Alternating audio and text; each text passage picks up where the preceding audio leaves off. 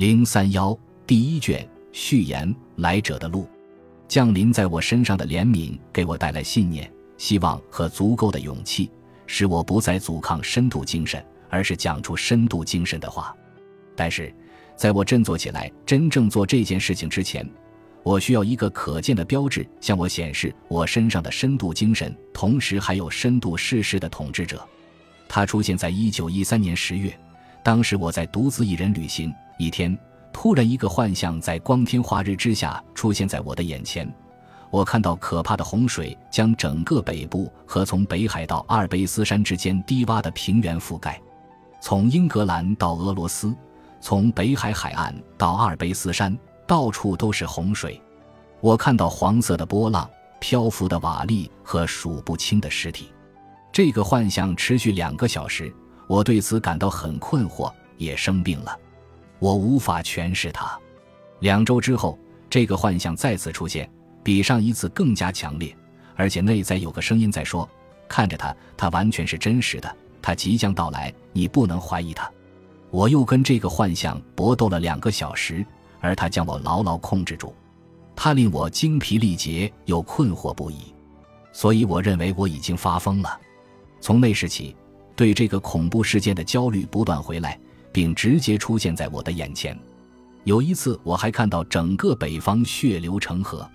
一九一四年六月的月初和月末，还有七月初，我连续三次都做了一个相同的梦。我在一片陌生的土地上，当时正值仲夏。突然一夜之间，严寒却从天而降，大海和河流全部被冰冻住，所有的绿色植物都结冰了。第二个梦和第一个梦几乎相同，但是七月初的梦有所不同。梦的内容如下：我在一片偏僻的英国土地上，我必须乘一艘快船尽快返回我的祖国。我很快就回到了家中，在我的祖国，我发现，在仲夏之时，可怕的寒流从天而降，把所有的活物都变成了冰。有棵长有叶子但没有果子的树矗立在那里。树的叶子已经变成甜葡萄，而且通过霜的作用，葡萄充满疗愈力的果汁。我摘下一些葡萄，将它们分发给正在焦急等待着的人群。现实情况是，当大战在欧洲各国之间爆发的时候，我在苏格兰，迫于战事，我必须选一艘最快的船和最短的路线回家。我遇到了将一切都冻住的巨大寒流，也看到了洪水和血海。并找到了那棵不结果实的树，霜已经将树的叶子转变成药物。我把已经成熟的果实摘下来送给你们。我不知道我倒给你们的是什么，多么令人陶醉的又苦又甜的美酒。喝完之后，在你们舌头上留下血腥的余味。相信我，我给你们的不是说教和指示。我凭什么教你们呢？我跟你们讲这个人的路，但不是你们自己的路。我的道路也不是你们的道路，因此我无法教给你们。路就在我们身上，不在诸神那里，不在说教中，更不在律法里。我们身上有路、真理和生命。灾难会降临在依照别人的方式为榜样而生活的人身上。生命与榜样相悖。如果你根据一个榜样去生活，那么你活出的就是榜样的生命。但是，如果你不活出自己的生命，那么应该由谁活出你的生命？所以，活出你自己吧。路标已经倒下，我们前方都是未被开拓过的道路。不要贪婪地吞下别人的地里产出的水果。你可曾知道，你自己就是肥沃的土地，可以长出为你所用的一切？但是今天，谁知道这些呢？谁知道通往灵魂中永远多产之地的道路？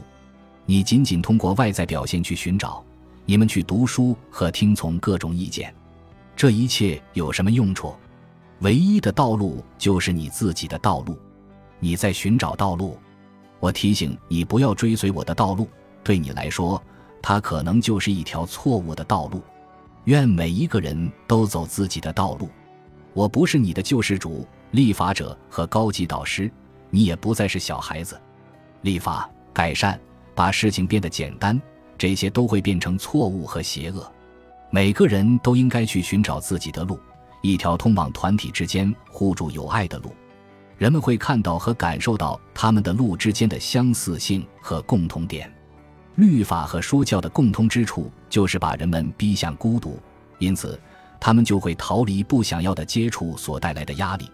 但是孤独会把人变得敌对和充满恶意，因此给人尊严，让他们各自独立，这样每个人才能够找到自己所属的团体，并去爱他。力量对抗力量，蔑视对抗蔑视，而爱只会与爱相随，让人性有尊严。相信生命能够找到更好的路。神性的一只眼看不到，一只耳朵听不到，它的秩序一团混乱。所以，要对世界的残缺有耐心，不要高估完美的美丽。